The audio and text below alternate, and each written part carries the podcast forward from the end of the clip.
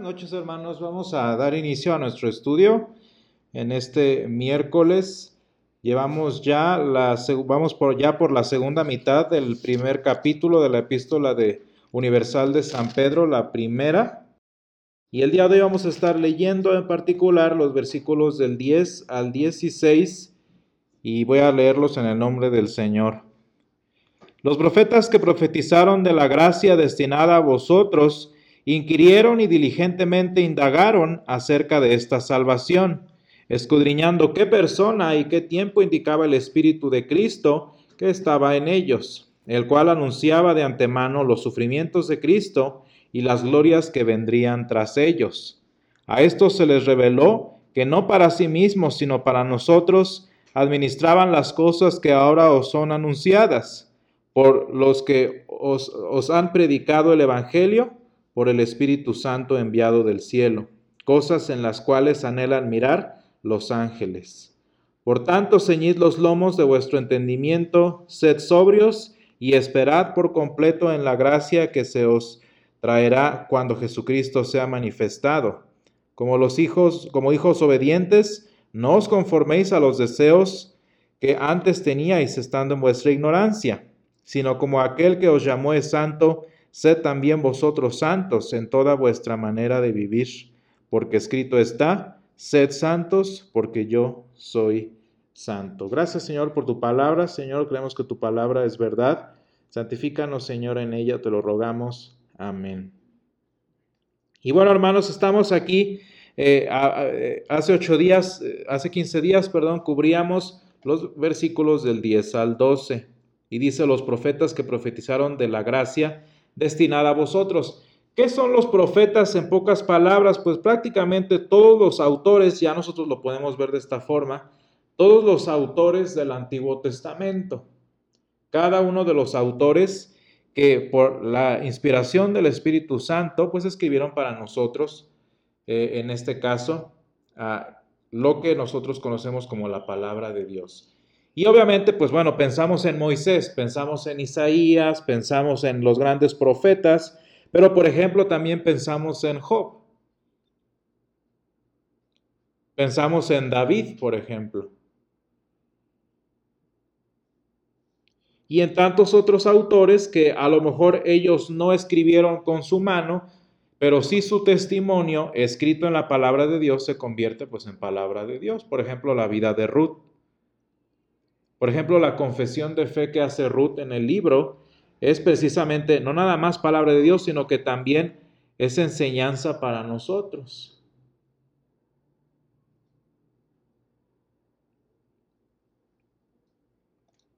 Y bueno, todos los que hablaban, ¿por qué? Porque precisamente, si ustedes se fijan, aunque nosotros no tenemos mucha información de lo que aprendieron los profetas, los que hablaron de esta salvación, por así decirlo, ellos creyeron y fueron salvos. Y decíamos hace 15 días un aspecto importante. El hecho de que hayan venido antes que Jesús no significa que no hayan sido salvos por Él. No hay dos sistemas de salvación, no hay un antes y un después. Es un solo mediador, dice la palabra, entre Dios y los hombres, Jesucristo hombre. Y dice, fíjense qué importante es la palabra porque dice, en ningún otro hay salvación. Y muy importante que lo entendamos porque, por ejemplo, cuando pensamos en el templo, pues podemos decir, bueno, es que ellos eran salvos por el sacrificio que hacían en el templo. Y sí, obviamente el templo salvaba, pero ¿por qué salvaba el templo en este caso? Pues porque el templo era una preparación porque el templo era un pre, era un anuncio, una proclamación del Evangelio que se daría en la cruz de Jesús. Y fíjense, el templo funcionaba de la misma forma en la que hoy en día para nosotros funciona el sacramento. Funciona el perdón de pecados, exactamente la misma manera.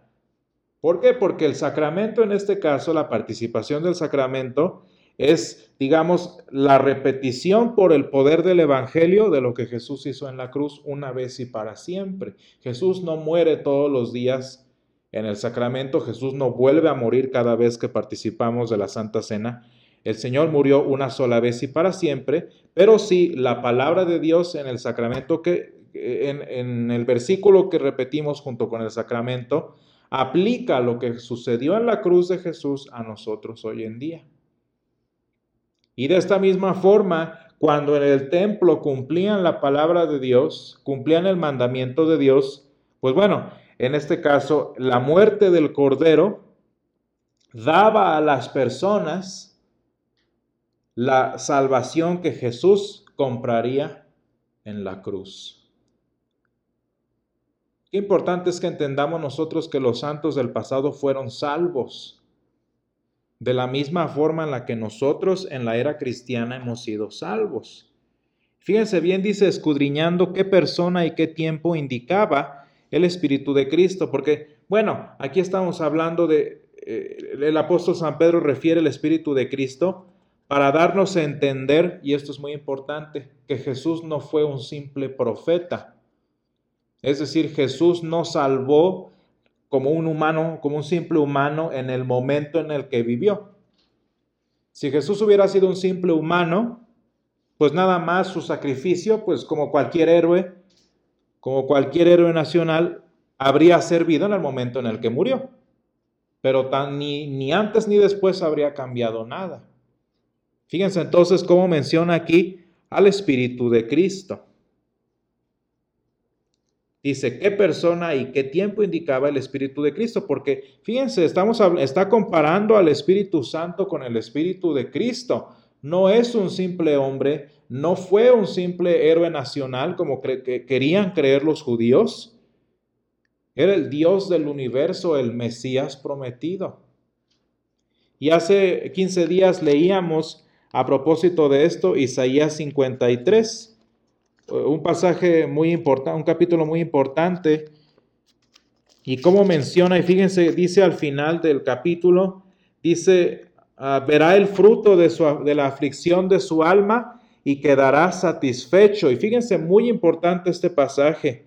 Por su conocimiento justificará mi siervo justo a muchos.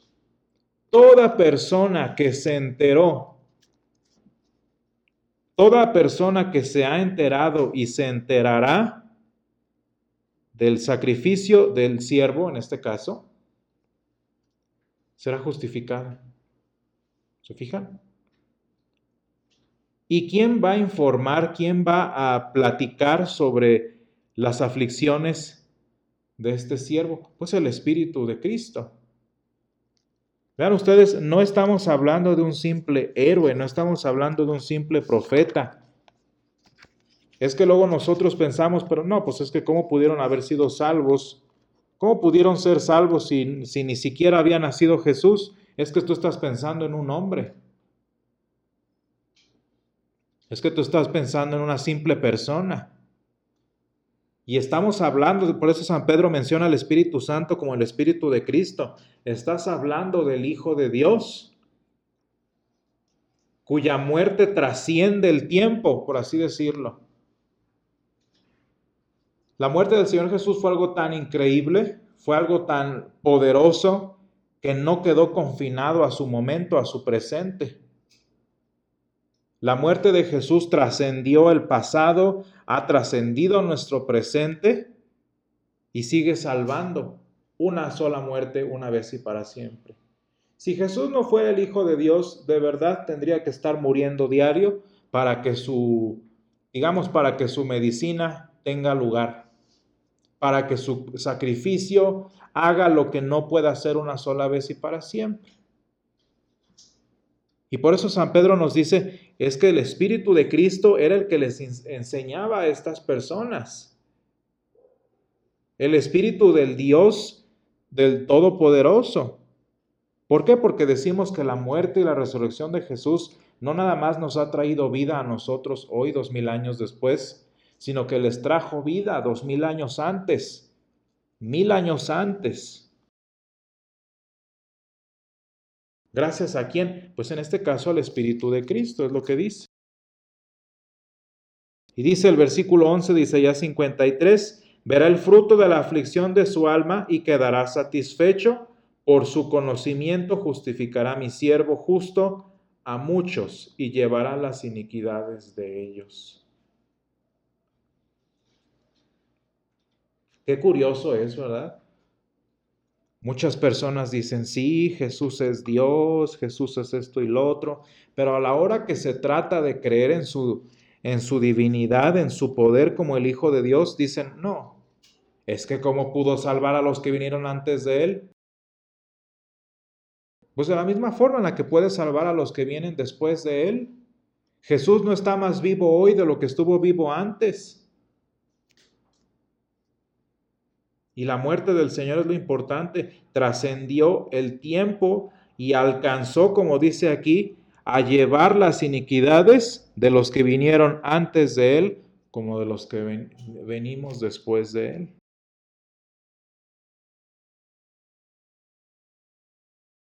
Muy importante este pasaje, lo que estamos hablando.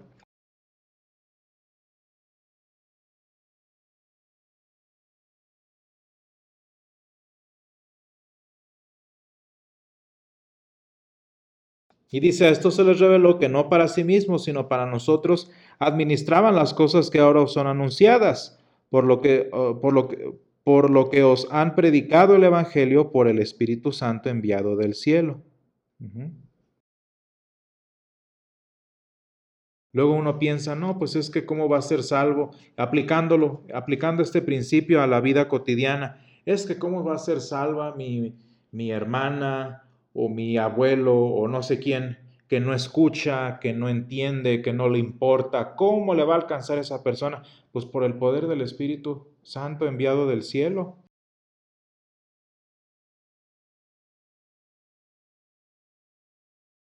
Muchas personas dicen, es que necesitamos una buena campaña de evangelismo.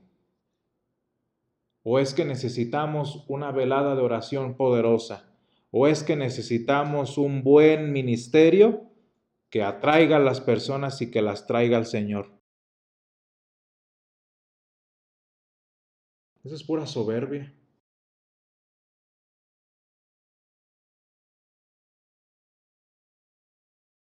¿Qué es lo que trae a las personas al conocimiento del Señor? ¿Qué es lo que trae a las personas a que sean salvas? El poder del Espíritu Santo enviado del cielo y dice, eh, por los que os han predicado el Evangelio, por el Espíritu Santo enviado del cielo.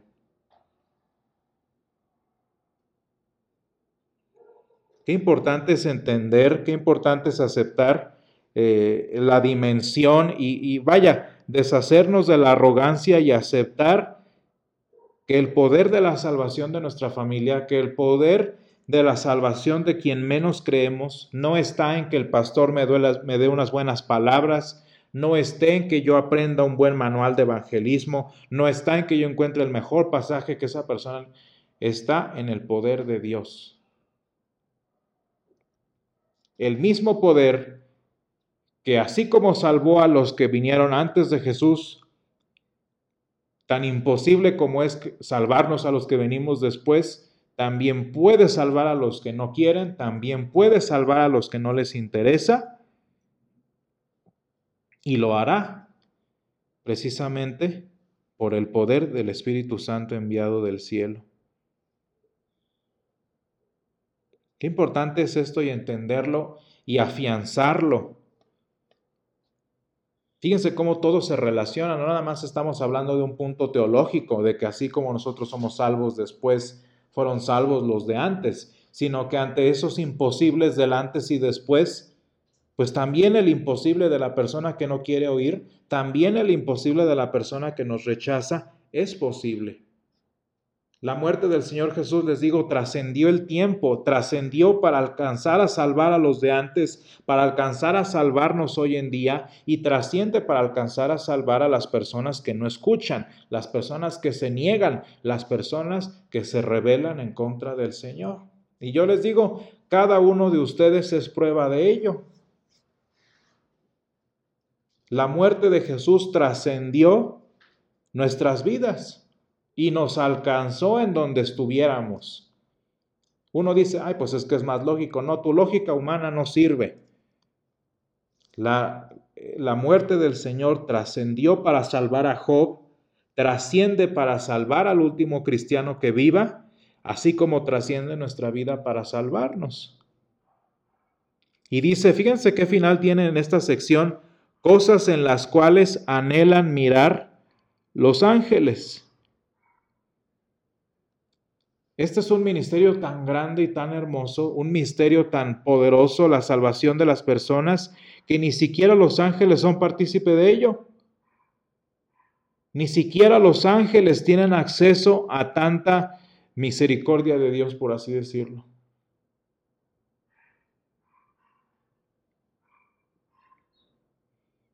Ni siquiera los ángeles en este caso pueden, vaya, ¿cómo les diré? Gozarse como nosotros de la salvación de Jesús, porque ellos no necesitan ser salvos, ellos no son salvos.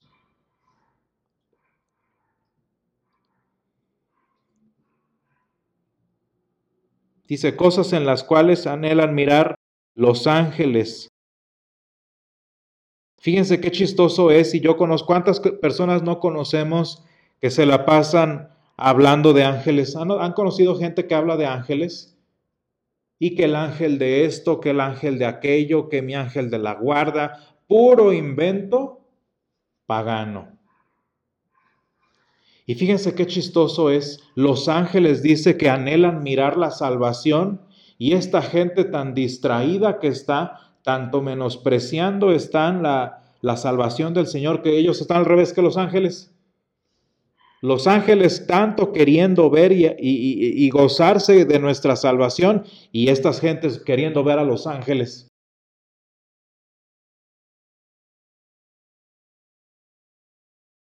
¿Saben en qué momento el cristiano verdadero, por así decirlo, va a empezar a importarle los ángeles? Cuando su salvación esté completa. Cuando ahora sí les podré decir, cuando ya no haya nada más hermoso que gozar de la salvación del Señor, entonces podemos empezar a pensar en los ángeles. ¿Por qué creen que la palabra de Dios no habla de ángeles? Los ángeles son una referencia, son un comentario que por allí sale cuando es necesario. La existencia de los ángeles es bueno, pues son parte de la creación de Dios y todo, pero son tan importantes para la Biblia como son las montañas.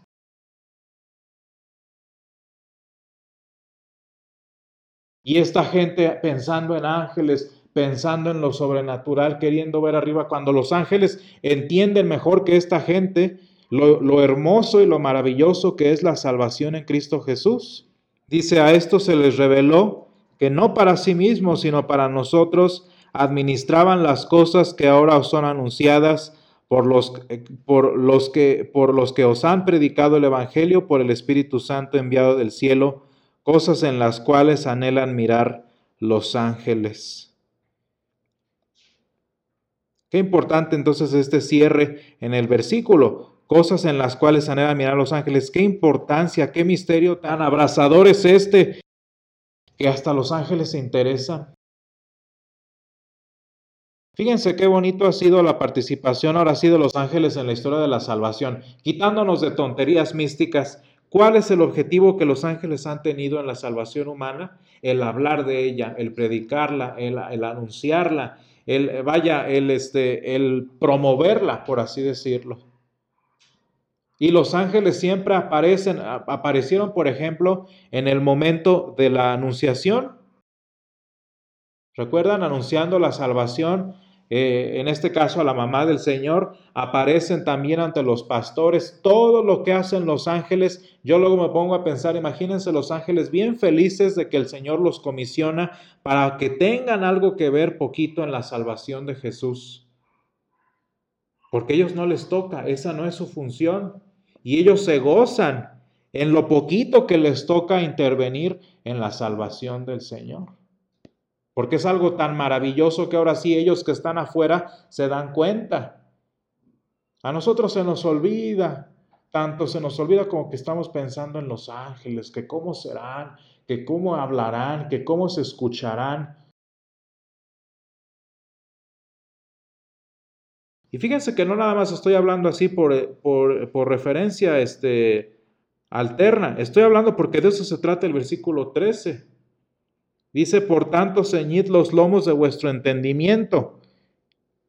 ¿Qué, qué significa esa frase? Es una forma muy, eh, ¿cómo diremos?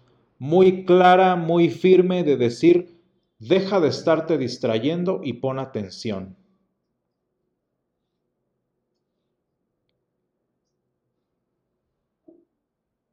Fíjense cómo nos habla el final de esta doxología, cómo tanto profetas como ángeles tenían bien puesta su atención en lo que importa. ¿Se fijan? Tanto los profetas estaban interesadísimos en ver qué, en qué persona y en qué tiempo indicaba el Espíritu de Cristo toda esta salvación de la que hemos estado hablando, los profetas queriendo toda su atención en ello, los ángeles eh, participando lo más que pudieran en estas cosas. Y dice, luego la gente distraída.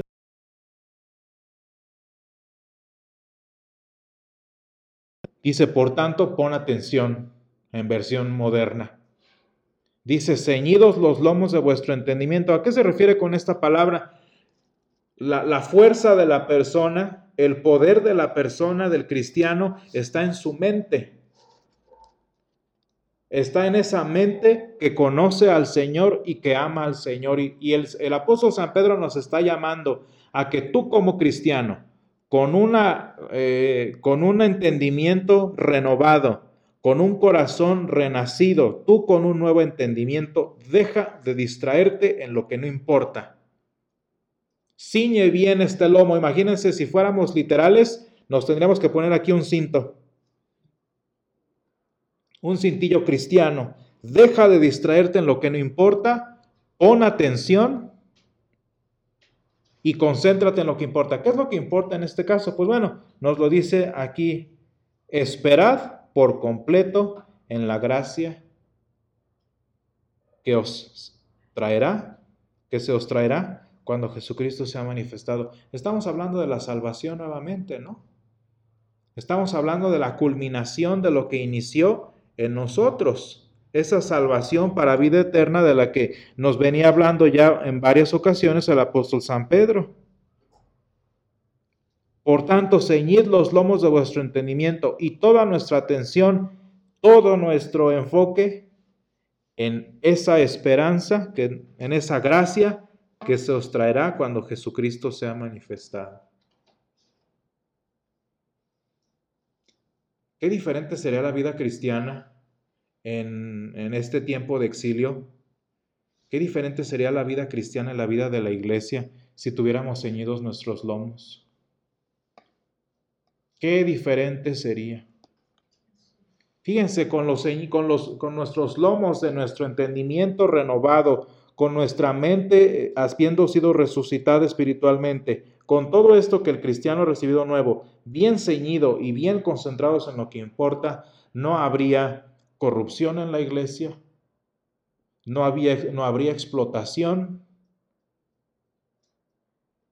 no habría pastores millonarios, no habría cristianos o, o pastores estafadores, no habría habido movimiento carismático, no habrían habido cismas. Todo lo que hubiera cambiado si los lomos del pensamiento cristiano hubieran estado bien amarrados. ¿De dónde viene la corrupción? ¿De dónde vienen los abusos? ¿De dónde vienen los sismas? Del hambre de poder. ¿Qué tiene que ver el poder con, el, con la esperanza que será manifestada cuando venga Jesús? Nada. Yo soy el primero. Yo soy el que debo estar al frente. Yo tengo un don especial para que todos me alaben. ¿Y qué tiene que ver eso con el plan del Señor? Nada. El movimiento carismático, eso de que el Espíritu descienda y que mueva, ¿qué tiene que ver con la salvación de Jesús? ¿Se fijan de quién se trata el movimiento carismático en pocas palabras? Se trata del Espíritu Santo, no de Jesús. Y será, se trate del Espíritu Santo, de lo que ustedes quieran, pero no se trata de Jesús. Es lo mismo a la gente que, por ejemplo, habla de los ángeles y que de tantas cosas que no tienen nada que ver. bueno, sí tienen que ver porque pues obviamente se relacionan, pero nada que ver con el objetivo de nuestra esperanza que es la salvación y la vida eterna. Y entonces qué importante es este llamado que nos hace San Pedro, ¿no? Pon atención. Deja de distraerte con tantas cosas y ciñe tus lomos, es decir, ciñe la, la, mente que tanto se distrae, que tanto se dispersa, y enfócala en algo, en esta gracia que se os traerá cuando Jesucristo sea manifestado. Qué diferente sería nuestra vida como iglesia si esto pasara siempre. Y lo muy bonito es que sí es posible, porque acuérdense que esto lo hemos aprendido en varias ocasiones. Todo lo que el Señor demanda, Él provee para que sea posible. Y si el apóstol, y si el Señor a través del apóstol San Pedro nos está ordenando, concéntrate en lo que importa y no te distraigas, el Señor lo va a hacer, lo va a hacer y el Señor nos lo va a permitir.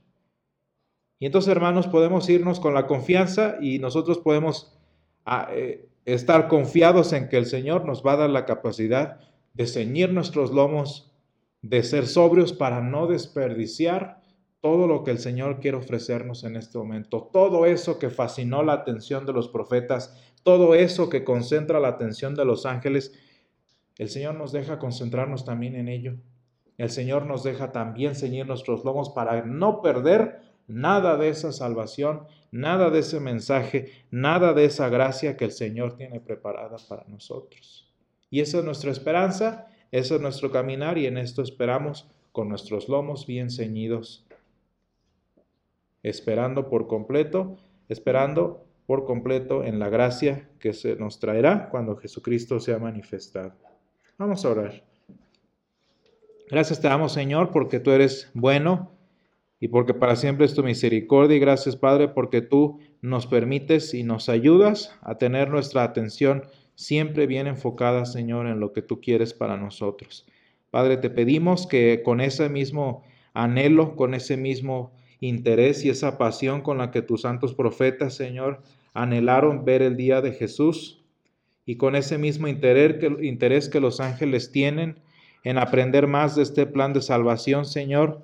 Te rogamos que nosotros también, Señor, el objeto de tu salvación, que nosotros los destinatarios de tu proyecto de salvación, no nos distraigamos, Señor, en cosas irrelevantes, que no nos distraigamos en cosas que no tienen, Señor, trascendencia en nuestra vida espiritual y que, Padre, tú nos ayudes a mantener ceñidos nuestros lomos para no desperdiciar nada de lo que nos has dado. Sé con nosotros, Padre, te lo pedimos, en el nombre de Jesús. Amén. Hola, gracias por unirte a nuestro podcast. Recuerda buscarnos en nuestras redes sociales como Misión San Pablo Apóstol para más contenido y déjanos tus comentarios, queremos saber más de ti.